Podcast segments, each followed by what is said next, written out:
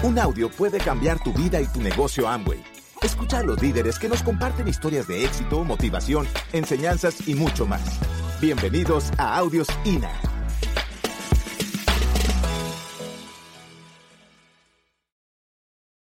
Esta es nuestra historia. No te tiene que pasar lo que a mí me pasó, pero les voy a contar porque nosotros empezamos este negocio, hicimos locuras. Y cuando tú haces locuras, pues te suceden cosas. Y como decían los oradores anteriores, disfrútalas. Aunque no me lo crean, yo jugué muy buen basquetbol. De risa burlona, ¿te fijas? Y yo recuerdo, voy a hablar de tres cosas aquí, el poder de soñar y la bendición de los desafíos. Yo recuerdo que yo cada vez que entraba, y les cuento algo, jugué muy buen basquetbol, fui preselección nacional, yo saltaba y me colgaba de los aros de basquetbol.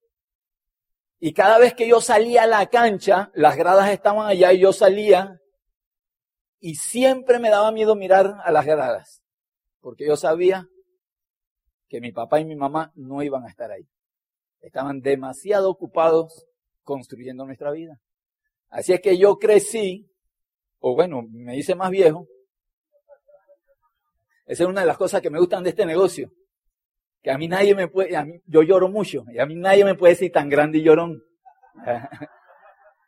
y entonces yo recuerdo que en esa época yo tenía unos 12, 13 años, y yo tenía tres sueños, o dos sueños grandísimos. Uno era poder ver, estar en los partidos de basquetbol de la NBA, o sea, estar en un estadio ahí de la NBA. Y el otro era que algún día yo quería estar o ver unas Olimpiadas. Y en eso crecí, y en eso de que los sueños se te van olvidando, ¿verdad? Algunos de ustedes tenían sueños cuando pequeños y los fuimos dejando a un lado, porque la vida lo va llevando a uno a otras cosas. Y lo otro era que yo quería que cuando yo, yo tuviera hijos, yo fuera papá tiempo completo, porque yo sí quería estar con mis hijos. Yo no culpo a mis padres.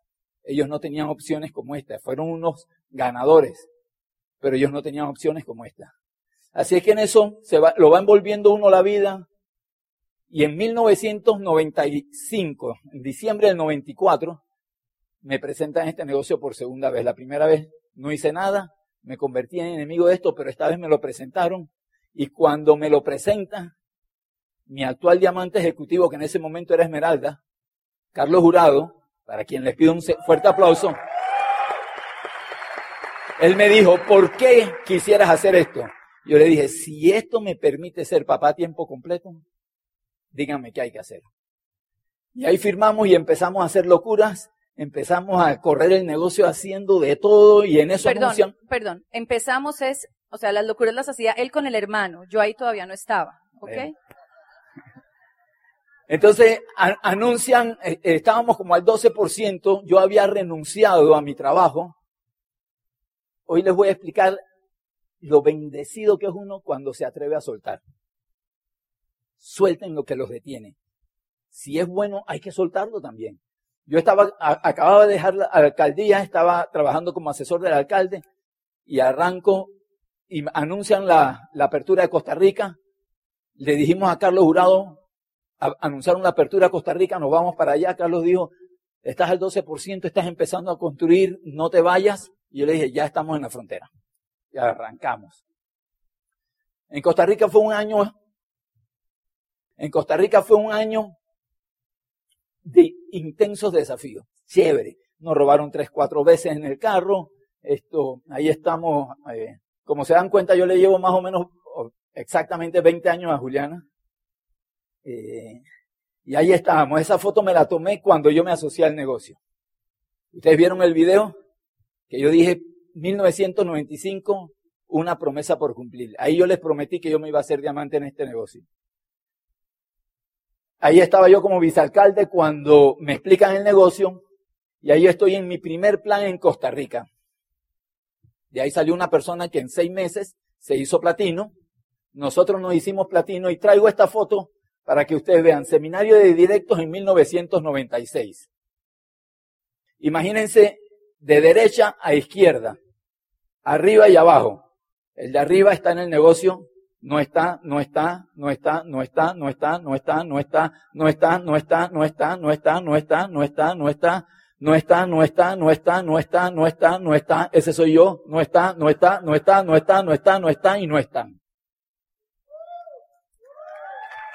Miren, este es un juego de, de la vida. Tú estás entrando a un juego que vas a tener que jugar el resto de tu vida. No se vale llegar y salirse. Hoy yo voy a tomar una foto aquí y dentro de 10 años, yo espero que cuando se saque esa foto, no digan, no señalen tu cara y digan que ya tú no estás aquí. Te debe dar terror pensar en que tú mañana no vas a estar aquí. Y ahí estábamos nosotros. En ese momento donde todo nos estaba funcionando bien, no les voy a contar mucho de las cosas que nos pasaron en Costa Rica porque quiero venirme a Colombia. Anuncian la apertura a Colombia, 1996. Llamamos a Carlos Jurado, le dijimos, ah, va a abrir Colombia, y nos dijo, acabas de calificar platino, solidifica el negocio. Le dijimos, ya estamos en el aeropuerto. Y nos vinimos. Yo me vine con una lista, como unas 15 personas. A los cuatro días de estar en Colombia, todos nos habían dicho que no. Quiero que vean esto. Lo quiero compartir con ustedes. Esa es una servilleta de un restaurante en Colombia. Estaba yo en un unicentro. Ya había abierto el mercado. Habíamos estado viendo la cantidad de gente firmando. Y yo estaba en uno de esos momentos donde tú sales o sigues. Ustedes van a enfrentar muchos momentos así. Y ahí estábamos nosotros. Yo quiero compartir con ustedes, está un poquito lejos, voy a tratar de, verlo. Lo que dice ahí, lo que escribí ese día.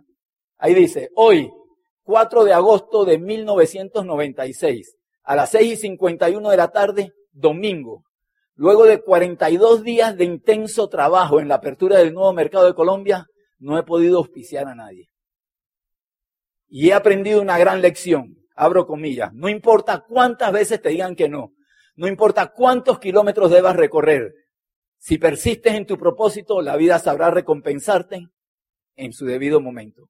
Comprométete, Alfredo, con tu sueño. Pon la acción y ven en busca de este y este será tuyo. Hoy he tomado la decisión de dejar a un lado mi comodidad, arriesgarlo todo e ir en busca de lo que ya es mío, la libertad.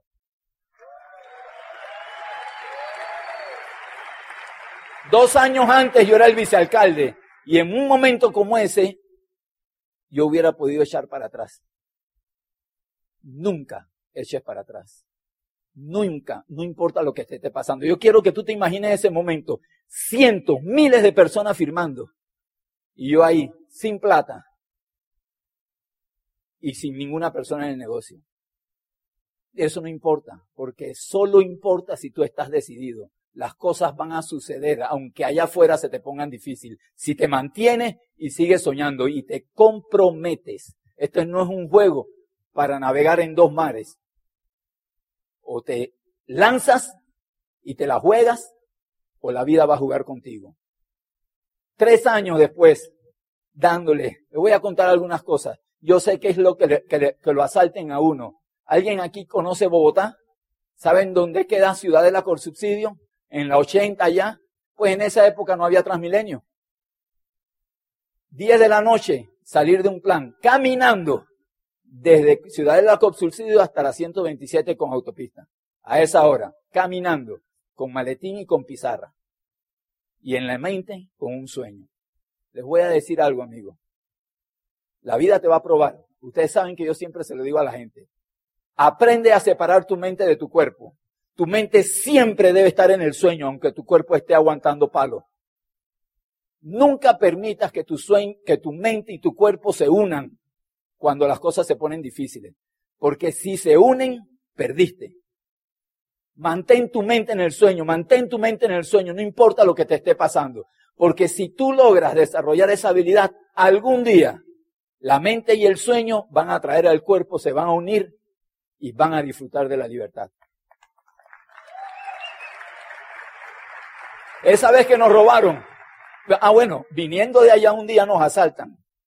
A esa hora yo venía con una downline nueva. Y nos asaltan. 11 de la noche. sin maletín, sin pizarra. Ojalá haya servido para algo eso. Y tuvimos que parar un bus para que nos diera, para que nos permitiera montarnos, no teníamos un peso encima. Y nos dieron chance. Imagínense así vestido colgando del bus. Y la brisa a esa hora, de noche, frío. Y yo le decía a la downline mía, cierra los ojos. Imagínate que vamos en un velero. Porque tu mente debe estar en el sueño aunque tu cuerpo esté aguantando los golpes. Oye lo que te digo. Más nunca yo vi a esa socia. Se le hundió el velero. Pero hace algunos años, en Punta Cana, estábamos en un velero. Y yo decía, los sueños se hacen realidad. Cerré los ojos y me acordé de ese día y decía, sí tenía razón. Lo que pasa era que tenía que demostrar que eso era realidad. Un día como hoy, una convención. Salimos de la convención y llegamos al apartamento y, y nos habían sacado todo el apartamento. A esa hora, 11 de la noche, todo. Digo, no había mucho porque no teníamos un peso. Pero la sábana, nosotros dormíamos en, no ella, ¿no? Mi hermano y yo, sábana, sábana, sábana, sábana, sábana, eso hacía este grueso y ya teníamos un colchón. Y todo lo teníamos ahí. Un día como hoy, ¿qué había que hacer al día siguiente? Llamar al equipo de apoyo y decirle, es que nos sacaron del apartamento, no teníamos cómo pagar, nos tiraron las cosas a la calle y no puedo ir a la convención mañana. Amigo, no hay tiempo para llorar cuando tú vas detrás de tu sueño. Eso se quedó ahí al día siguiente, a las 8 de la mañana estábamos en la convención. ¿Cuándo mi equipo de apoyo se enteró de eso? Cuando lo dijimos en un seminario. No hay tiempo para quejarse cuando tú vas detrás de tus sueños. Pasaron muchas cosas. Ahorita me estaba acordando, allá atrás, que eso ni tú lo sabes, Guli, estábamos en Costa Rica dando un plan. Y la pizarra se cayó. Imagínate eso, un grupo de personas, la pizarra se cae, le pega una pecera, la pecera se cae y se rompe y los pececitos dando vueltas por ahí. Nadie entraba, es que así funcionaba antes. No te tiene que pasar a ti. Pero yo sé, amigo, lo que es venir a estas ciudades. Yo me conozco las calles de Colombia. Sé cómo se duerme en ellas. Sé cómo se duermen las bancas de la ciudad de Costa Rica, de los parques. Sé cómo se duermen los buses de Caracas.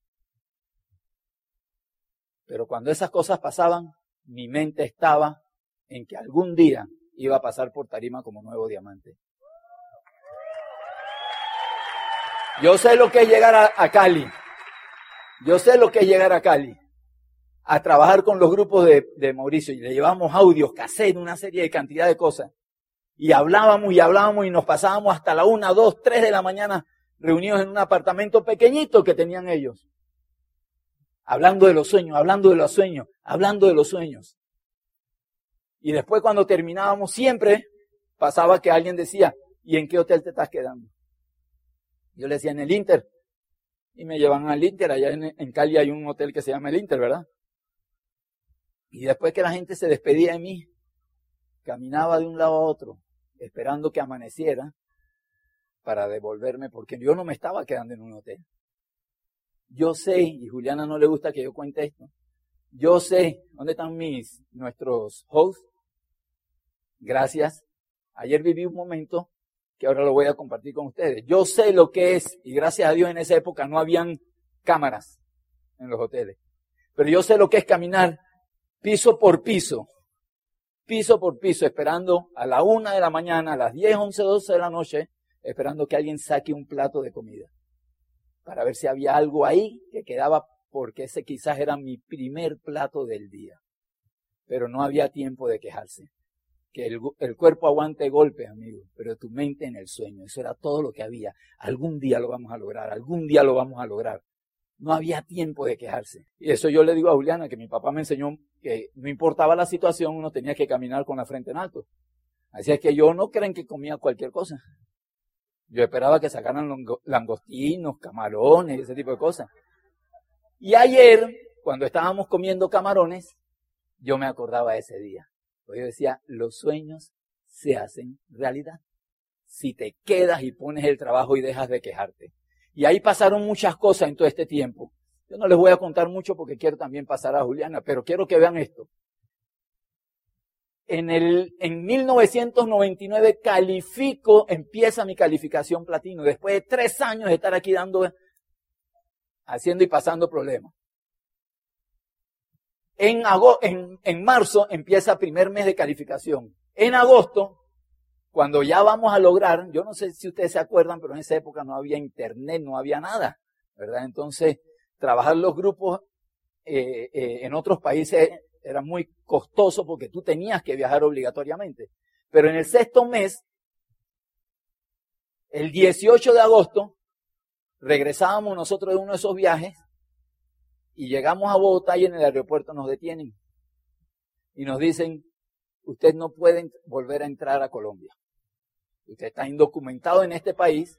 ¿Hay alguien aquí del DAS? Usted está indocumentado en el país. Hablamos un poco porque veníamos al viaje de, ya veníamos a cerrar esa calificación y venía el viaje de platino. Y entonces nos permiten quedarnos hasta el viaje de platino.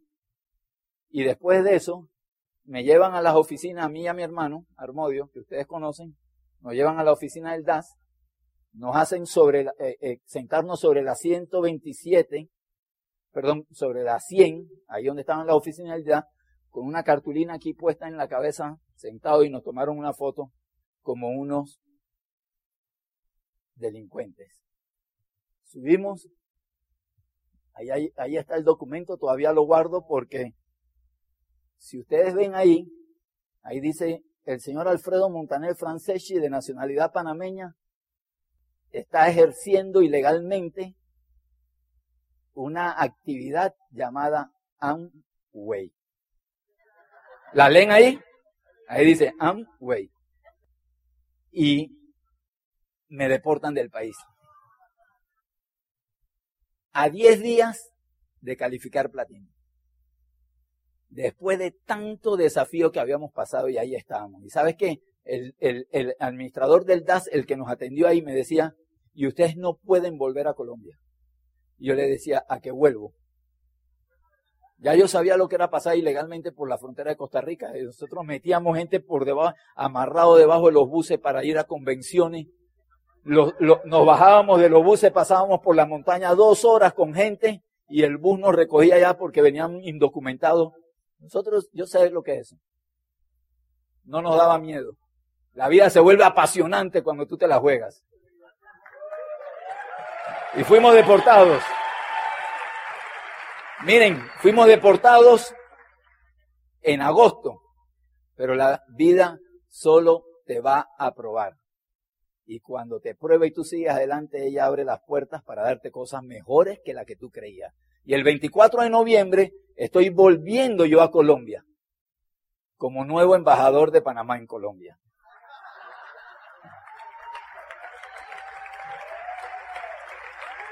Así es que quiero terminar, pasar ahí rápido. Yo sé lo que es hacer cosas que te dan prestigio. Yo sé lo que es ganar dinero. Yo sé lo que es tener estatus. He hecho muchas cosas que producen dinero y estatus, pero no había hecho ninguna que me daba libertad. Por eso, a pesar de esa posición, seguimos trabajando el negocio. Seguimos concentrados. Primera reunión en la embajada con la secretaria y le dije, búsquese su agenda martes, 7 de la noche, no me ponga nada porque eran la junta de negocios. Y cuando ella notó así, le dije yo, y haga lo mismo por los próximos cuatro años. Y tú tienes que ir por detrás de la, detrás de la libertad. No importa qué, qué posición tengas, qué estatus tengas. Si eso no te da libertad, suelta y ve en busca de ella. Gracias por escucharnos. Te esperamos en el siguiente Audio INA.